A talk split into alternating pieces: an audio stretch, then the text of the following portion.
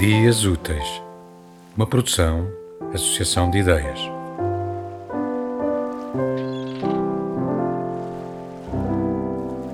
Atentou nos punhos da camisa, nos botões. Encarou-se de novo. Sempre se conhecera um espectador da vida.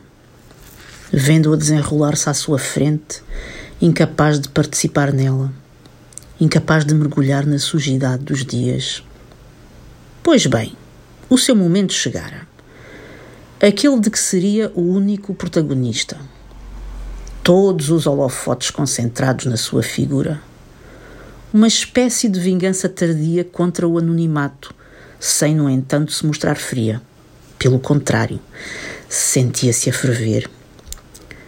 Nesse momento tocaram a campainha.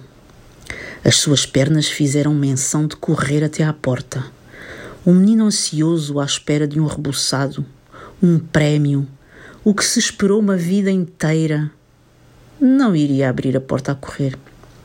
Não queria que pensassem que estava nervoso. Que acordara com uma queimadura na boca do estômago, ou seja, uma espécie de frémito e excitação incontroláveis. O escritor gostava de encontrar uma sensação física para cada estado de espírito era um exercício a que se dedicava regularmente. Não queria que soubessem que preparara mentalmente todas as palavras com que responderá à entrevista. Ainda que não conheça as perguntas. Que interessam as perguntas?